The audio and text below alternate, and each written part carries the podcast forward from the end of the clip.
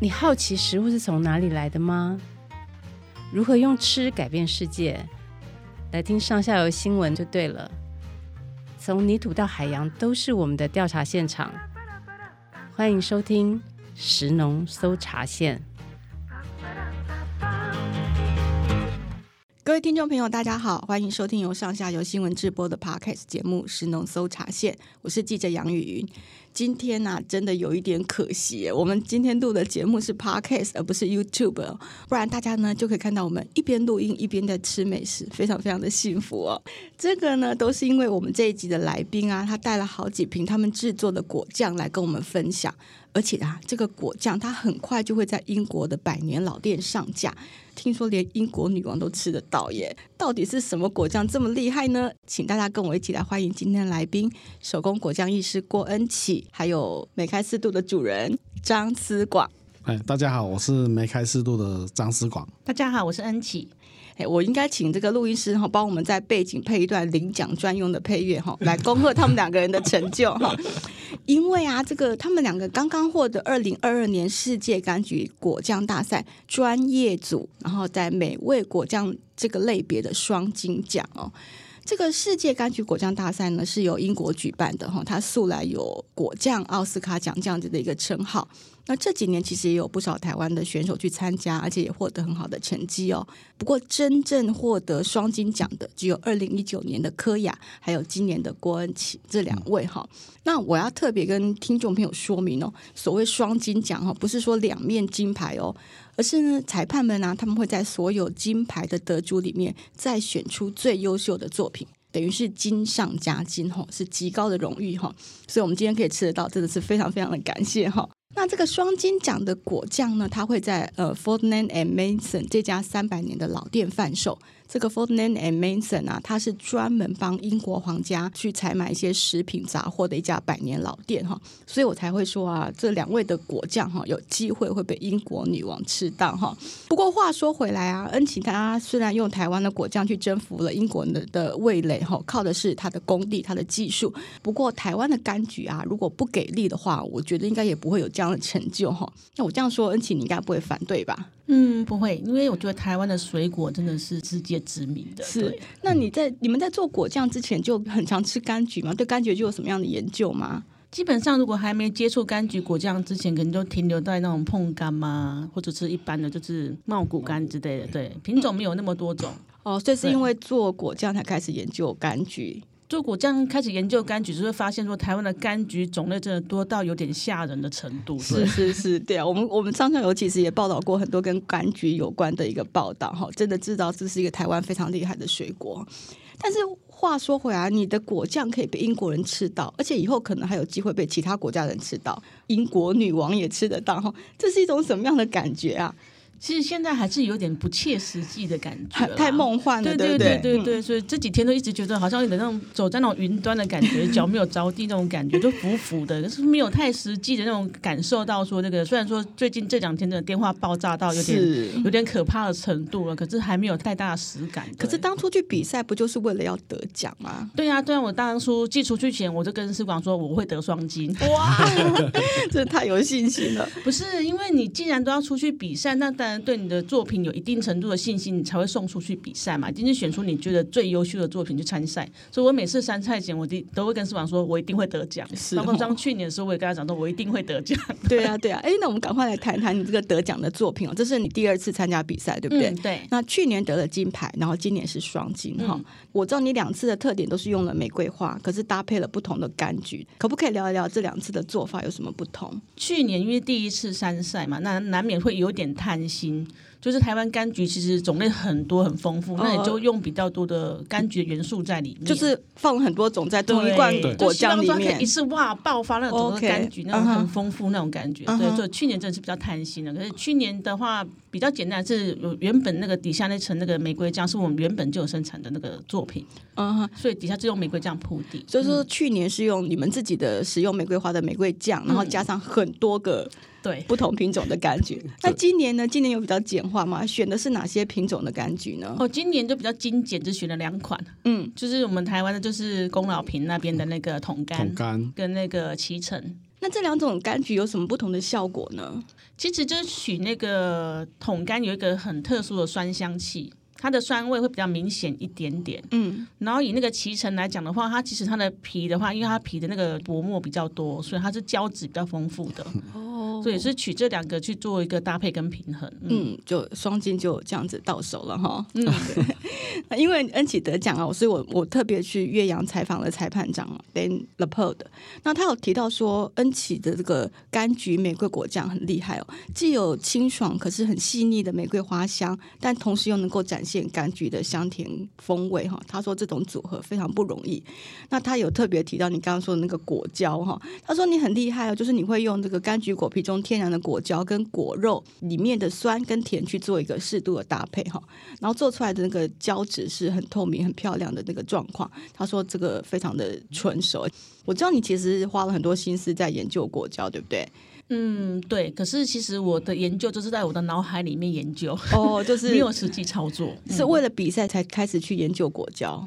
嗯，就是想好之后才开始，就是动手去操作，就试做。通常不会跟想象差太远。可是明明比赛就规定可以用人工果胶，你为什么要自己做呢？因为柑橘本身果胶就很丰富啊。嗯，那你要怎么样把它从原本的东西这样再再提炼、再精炼出来的话，我觉得对我来讲比较有意义啦。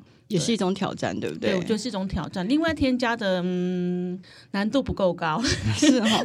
所以我觉得这个裁判长他真的有看出你的用心，我说他有特别在这个评语里面有提到说，你对果胶的处理真的技术上面很成熟这样子。但其实啊，我们上下游这次做岳阳报道，除了是想要让国人知道恩启还有台湾柑橘的这个成就之外呢，也是想要借鉴国外的做法哈，看看他们是如何让果酱这种加工品哈可以成为一个主流的商品。而不是像我们呃台湾过去的做法都是，哎，我什么东西盛产了，不得已卖不掉了，我才来变成加工品。哎，结果没有想到我大吃一惊，哎，原来英国他们根本就不产柑橘，他们的柑橘都是西班牙进口。也就是说，他们不是为了要解决生产过剩的问题才来做果酱。那为什么英国的柑橘果酱会这么有名，而且还办了世界大赛？照道理说，他们应该是要办美国果酱嘛，因为他们有 strawberry 啊、blueberry 各种 berry，应该要办那样子的比赛才对。恩琪，你知不知道这是为什么？我觉得应该是物以稀为贵吧。哎，真的，你有研究哎？因为啊，Dan 他有跟我讲，他说呢，其实柑橘果酱或者是这个蜜饯的做法哈，可以上溯到希腊还有。罗马时代，可是，一直到十七世纪哈，才在英国流行起来。主要是因为他们那时候开始进口柑橘类水果，然后呢，他们可以吃新鲜的水果，那如果有多的，就拿出来做成果酱。可是，就算是这样子，还是只有有钱的人才吃得起哦。那柑橘果酱就变成一种很昂贵、很稀罕的东西哈。我觉得这种心态大家应该都可以理解哈。越有钱人吃得到的东西，我越吃不到，我就觉得它越稀罕哈。所以呢，柑橘果酱就变得可望而不可及哈。那虽然现在吃柑橘已经很普遍了，不过因为过去有这样的一个历史渊源哈。所以柑橘果酱在这个英国来说是比较特别的一种产品。那相对来说，美果就到处都是嘛，哈，就没这么稀罕，不值得办什么世界级的比赛 哈。说不定会有啦，我觉得。也是，但是很明显就是说，这两种果酱它的社会地位在英国是完全不一样的，对对。而且我们中文说哦，这两种果酱啊，我们说蓝莓果酱，我们说柑橘果酱，我我们用的都是果酱这个字。嗯。可是其实，在英文里面，它是两个不同的单字。蓝莓果酱它是 blueberry jam，可是柑橘果酱不是 orange jam 或者是 citrus jam，不是哦，它有一个自己的单字。柑橘类的果酱呢，称为 marmalade，它等于是说完全跳脱 jam 这个范围哈，它自己自成一格哦。那但他有跟我提到说啊，这是因为英国人他们发现，在柑橘还有糖的混合物里面加入切碎的柳丁皮或者是橘子皮呢，就有助于它凝固，不需要再外加果胶。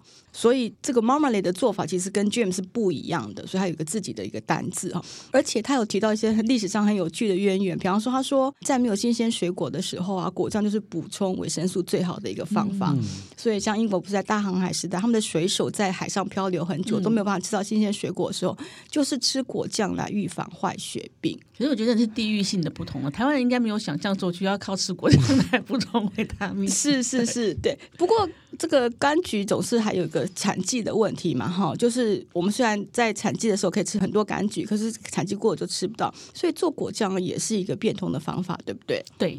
那施广，你有没有什么要补充？你在这边做好久了。啊，没有呢。对啊，就是呃，恩琪他在研发这些果酱的时候，你一直都一路陪伴他，对不对？对，他就在旁边安安静静的，不要打扰我，不然我会揍他。是哈，嗯，你应该都是一号试吃员吧？嗯，我比较不擅长是试吃，嗯哼，我是觉得是我我的方式是比较不一样，是他东西研发出来后，我会去修正。哦，我是做修正的部分，所以是比试吃员更高一个等级。也，也没有，我我算是工具人了。不过话说回来，其实吃果酱真的不是台湾的传统哈。嗯、我觉得应该是有面包之后，我们才开始搭配果酱。而且以前呢、啊，就算要吃果酱，我印象中都是吃草莓果酱啊、葡萄果酱什么面包用的。对，嗯。这柑橘果酱真的是这几年才开始流行起来的，就因为办那个科雅，对，就是我觉得都是大家出国去比赛，才把这个柑橘果酱这个东西炒热起来哈。嗯、所以我们要再回来谈谈你参加比赛这件事情哈。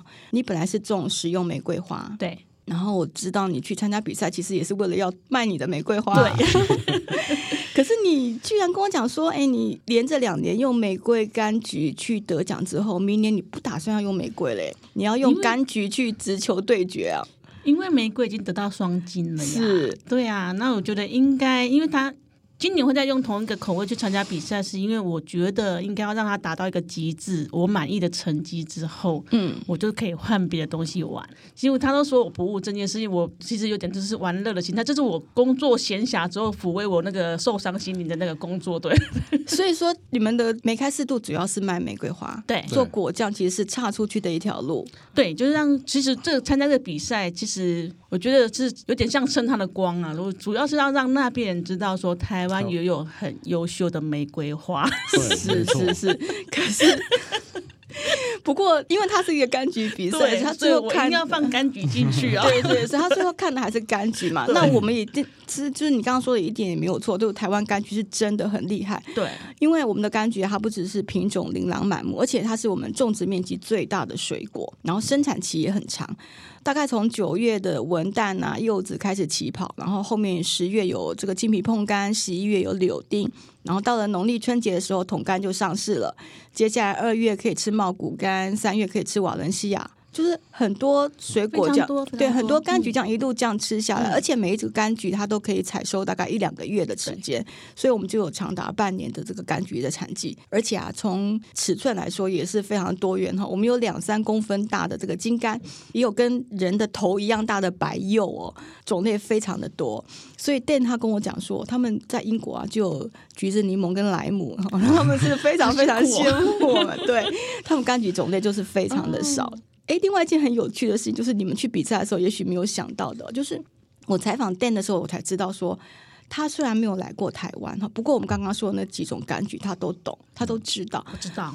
而且他不是只知道名字哦，他还知道确实的一些特性。嗯、比方说，他跟我说，像长石金柑的果胶很丰富，很适合拿来做果酱。那他既然没有来过台湾，他怎么这么厉害？原来啊，都是因为我们的选手带着柑橘果酱去比赛，才让他认识了这些柑橘哦。然后他也很温馨的提到说，其实台湾柑橘应该要多多去海外宣传，因为呢，台湾柑橘要出口的话会有检疫啊，或者是这个运输的一些问题。可是你把它做成果酱，这些问题就通通都没有了嘛。那既然台湾柑橘这么厉害，我们就应该要让果酱成为台湾柑橘的代言人哈，到世界各地去展现实力。那关于这一点，那个思广，你可不可以谈谈你的看法？让果酱成为台湾柑橘的代言人这件事，你怎么看呢？应该是可以的，可是我觉得碍于台湾的很多那个法规，嗯，台湾的法规，对对对，因为他都希望我们做大嘛，就是往那个食品厂的那个方向去做。嗯。可是以现行的，你看像参去参加比赛的，比如说科雅或者我们。几乎都是小农，对，我们几乎都是等于是手手职人，手对对对对对，所以一出口当然是件我觉得以以后可以可以突破的事情。可是以目前现阶段来讲的话，技术不是问题，可是一些层面上要顾虑的东西太多。可能你这里那工厂啦，就是那种食品，那不不算等于食品法规的，它等于你场域上面的限制会非常的多。你的意思是说，比方说像是一些卫生法规，或是一些工商登记等等的问题，嗯、让你们的这个想要扩大，这个也是有一些困难。我觉得工商登记上面会比较困难，因为毕竟地很难取得。嗯哼，对，而且现在来讲的话，其实以我们这样的，其实会蛮困难的啦。所以今年度应该就是会朝这方向迈进，为了要能够卖出股，因为它真的是很好发挥的一样的农产品，而且它其实来讲的话，一年里面有半年有产季，然后加上后置的那种加工来讲的话，它其实可以整年供应的。是是，而且它甚至是可以百变的。嗯哼哼，太多可以玩，非常多样化，对，太多可以玩的，对对。你看，讲到可以玩的，恩琪就笑得很开心了，是不是？当你说玩的时候，我觉得你要讲其实是挑战性的人，你觉得他的挑战很多，哦、对对对对对嗯，嗯，因为我们种花二十年了，uh. 就是有职业倦怠的时候。OK，但我觉得啊，有点倦怠的时候，我就去就是就是用别的农产品来就是嗯挑战一下技术这样子。是，哎，我知道你因为得奖的确就是拿到了一些订单嘛，嗯、然后你也在布局。为什么你觉得台湾果酱到国际市场这件事情你这么有信心呢？应该说我是个敢做梦的人，敢与其说信心来讲，我不会先去就是。替自己设下就是任何的界限来讲，像去年这样比，我就像刚刚讲的，啊，我刚刚说还没比之前，我就说我会得奖。我觉得是因为我的个性的关系，我觉得不要去设定任何的这次界限，就是让自己有无限的可能。所以，像我小小玫瑰园的时候，我就跟书广说，我们要当台湾第一的玫瑰园。是是。然后后来，哎，好，台湾比较知名之后，我就跟他说，嗯，我们要当世界有名的玫瑰园。就是这样的心态，我觉得是我个人心态问题。那当然，进军可以到国外去贩售，或者是让国外人可以更了解台湾农产品的话，我觉得是件很棒的事情啊！为什么不努力？嗯，好，哎，你知道吗？我们石农搜查线其实有很多政府官员在听，你要不要趁这个机会跟他们喊话一下？就说，你现在想要把台湾柑橘用果酱的形式带到国外去，是是，但是你碰到了什么样的困难？然后这个困难其实是政府可以帮助的。我可能要列十页出来，我觉得、哦、没有啦。说现阶段可能就是像农友栽种技术其实蛮纯熟的，可是可能就一些栽种的方式，我当然希望说可以当然对环境更友善是最好的。可是以目前来讲的话，以台湾就是对环境友善种植的那个柑橘类的话，其实面积不是太大。那如果说就这个契机，可以让更多农友转做这个方向，那也是我们的目标之一。然后说政府方面的话，我当然希望说，可不可以就这个模式，是说，诶，其实台湾的东西其实这么有实力，可以销往国外的话。有没有一个方式，一个配套方案，专门来为我们来做这件事情？因为以我们这样个人要去做，实在是太困难了。对，也不知道从哪个方向去问。其实说实在，我来之前问了非常多的单位，可是每个都说，呃，像目以目前的法规啊，巴拉巴拉巴拉，你就知道的。是哦。对，所以我就觉得说，哎、嗯，是不是有一个？既然他可以在国际上这样子这么大的比赛有有一个那么好的成绩了对，对，那后续就因为这个问题没有办法去做一些量产或者怎么样，我觉得觉得非常可惜。真的，对的，的确是非常。可惜哦，对对，而且其实政府每次都会，嗯，出了事情，我们他才来想办法。比方说，像之前凤梨世家出了状况，他们才赶快开始要研究加工。可是加工技术以柑橘果酱来说，你们明明就已经有了，可是反而是被一些法规限制住了脚步，真的是很可惜。嗯，我觉得他们应该实际操作看看啊，对。你说他们应该实际下来做果酱吗？政府柑园，但我觉得他们都是只是这种纸上谈兵，你知道吗？你根本都没做过，你都不知道流程，然后就找了一个所谓的专家，然后来做，我觉得蛮奇怪的。你连怎么做都不知道，哎，是太像。好，我们来聊一聊比较开心的事情哦。其实台湾这几年真的有非常多手工果酱的品牌问世，然后他们都强调说他们是用台湾的水果，而且他们通常都不是为了解决生产的问题才开始来做果酱，他们都用最好的水果，然后设法做出各种水果的特色，然后让果酱市场其实非常非常竞争哦。那恩琪你自己其实也在经营台湾的市场，嗯，对不对？你觉得我们台湾的果酱市场到底饱和了没啊？还有没有什么空间呢？其实我觉得没有饱和，因为饮食习惯的关系，嗯，所以它是现在慢慢慢慢才大家才慢慢知道，哦，其实果酱不止涂面包这个做法，就是这种吃法而已。嗯，所以未来有很多的可能性呢。对，所以你除了呃扩拓展海外市场之外，国内的部分你会继续的着力。嗯，国内部分是不可能放弃的，我们就在台湾啊，是哈。对，其实柑橘它真的是一个很有机会可以转型的水果，它因为产量多，所以。嗯，偶尔就会面临这个驾崩的危机哈。那过去有些品种外销到中国，可是大家都知道，嗯、我们这个邻居的脾气不是很稳定，对 哈。所以如果我们有一定比例的柑橘，它可以在鲜果的时候就可以直接做成果酱啊，嗯、对农民来说真的是非常非常的好的消息哦。就是，可是就像刚刚恩琪说，我们目前只是拿来涂面包啊、泡果茶，或者是搭配优格这样子，用量好像还是没那么多哈。嗯。可是我知道，其实外国人都会拿果酱来搭配咸食，哎，对，没有错。对啊，像那个世界柑橘果酱大赛的这个创办人，他叫做 Jane Hassel-Makash 啊，他就说。他最喜欢的吃法是拿果酱来当做香肠的佐料，非常适合。可是我觉得好难想象哦，就是甜甜咸咸是什么味道啊？就你就想象成中式料理里面有个橙汁排骨哦，哎，有道理哎。对呀、啊，只是我们的摆盘跟人家摆盘不太一样而已。是哈、哦，哎，那安琪，你可以多说一些你自己怎么吃果酱，有什么特殊的方法可以介绍给我们的听众朋友？其实像最流行的，像可能搭配咖啡，嗯。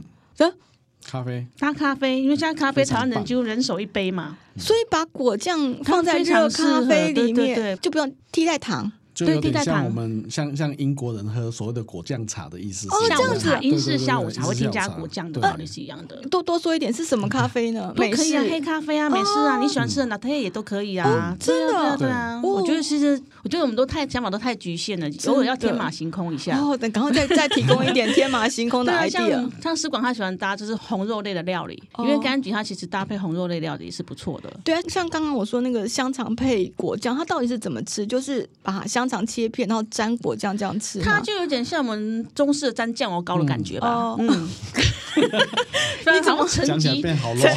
对的。可是，但他们的饮食习惯就是这样子啊，或者是我们加甜辣酱那种感觉，它就是很一般的，没有我们想象中的那么困难。OK，那思广你是怎么把果酱拿来搭牛排的？他当我煎好给他都吃了。我很轻松啊，OK，就是切一块，然后也是把它当蘸酱这样子，对，甚至在烤的时候就可以拿来当涂料，腌的时候就可以把它放。可是这样子不是就很容易焦吗？因为糖分的关系。其实不太会，因为它不是整块涂满满的啊，你还是有搭配其他的酱料嘛，比如说搭配橄榄油啊，或者是胡椒啊什么的，把它拌匀之后才涂上去。所以腌肉的时候就可以放了，腌肉时候就可以放。哦，太好了，太好了，今天真的学到好多招哈。那恩琪，你今年这个获得双金奖哈，我觉得给很多人很大的鼓励。我相信现在很多人正在为明年的比赛在做准备哈。那你作为一个过来人，已经参加过两次，而且都得到很好的成绩啊。你你对于未来想要参加世界柑橘果酱大赛的朋友有什么样的建议？嗯，我觉得要多方尝试不同的可能性。嗯，对啊，就是不要太局限于就自己原本的那些可能你做的工序啊，或者说你搭配的一些嗯食材也好，像我们今年都搭了一个很奇怪，他们觉得也很奇怪的食材——无花果。哦，对，今年恩琪有另外一个作品是。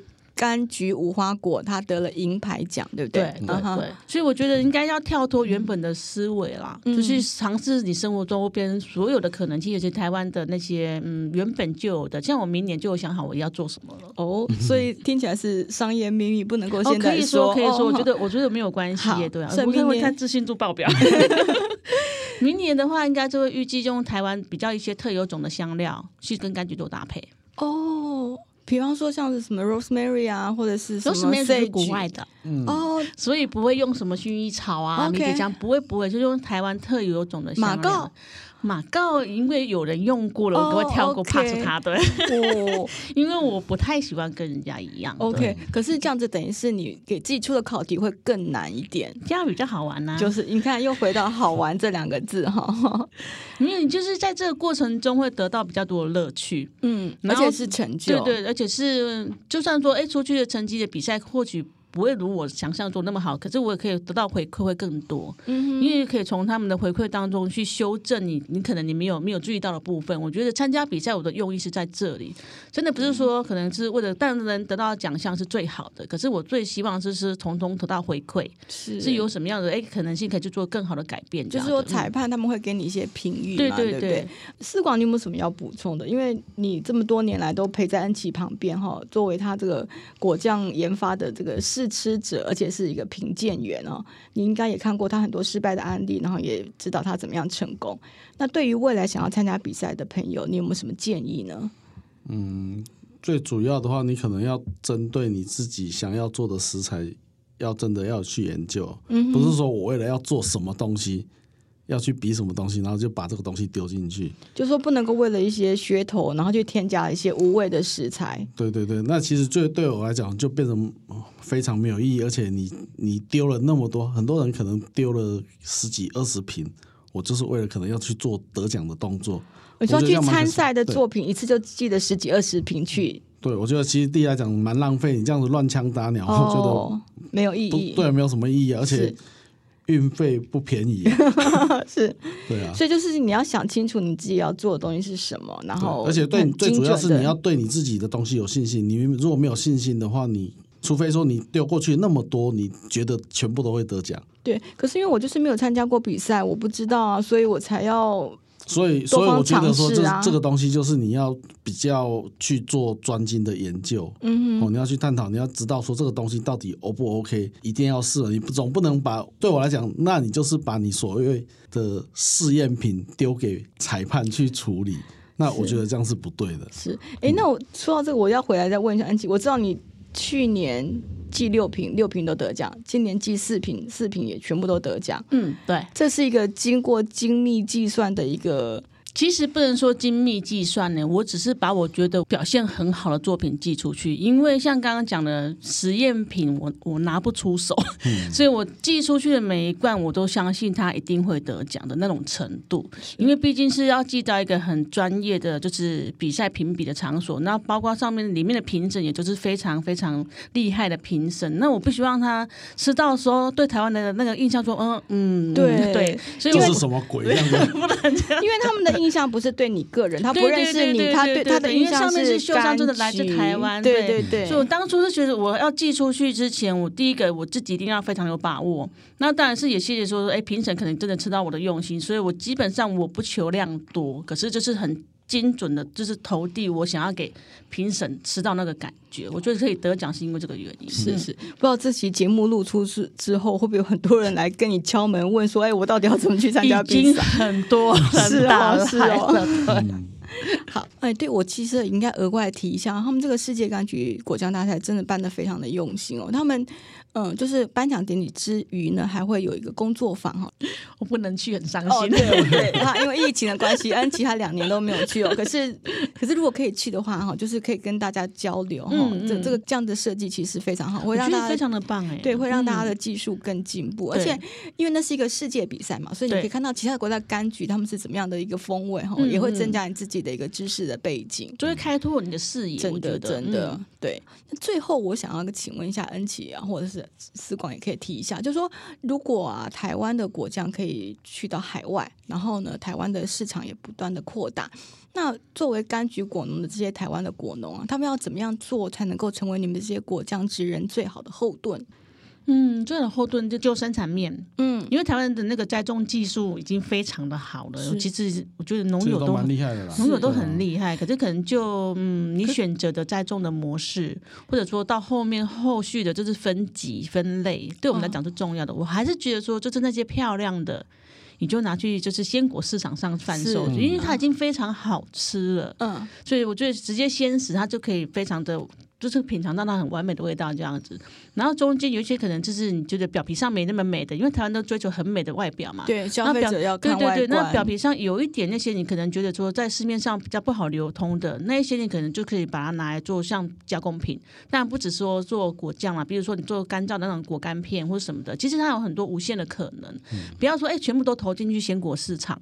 是，可是如果因为要做果酱，它用到果皮，所以它是不是必须有一些有机上面的要求？嗯、现在目前因为量太少了，所以以我们目前来讲的话，其实对我们这样的手作者来讲说，也是会有很困难的一个地方。第一个，原料取得不容易，有有机的柑橘对对对对对不多。然后，所以我们现在买回来之后，我们其实后续处理是重要的，嗯、怎么样说让它是可以安全可以食用的？所以真的可以希望说找到一个可以就是 让我们不用回来那么辛苦，就是无限量供应你们有机柑橘的这样子的果农，嗯，好，希望果农们有听到今天这个果酱职人的心声哈。对，恩琪在跟大家打招呼，在挥手，对对对。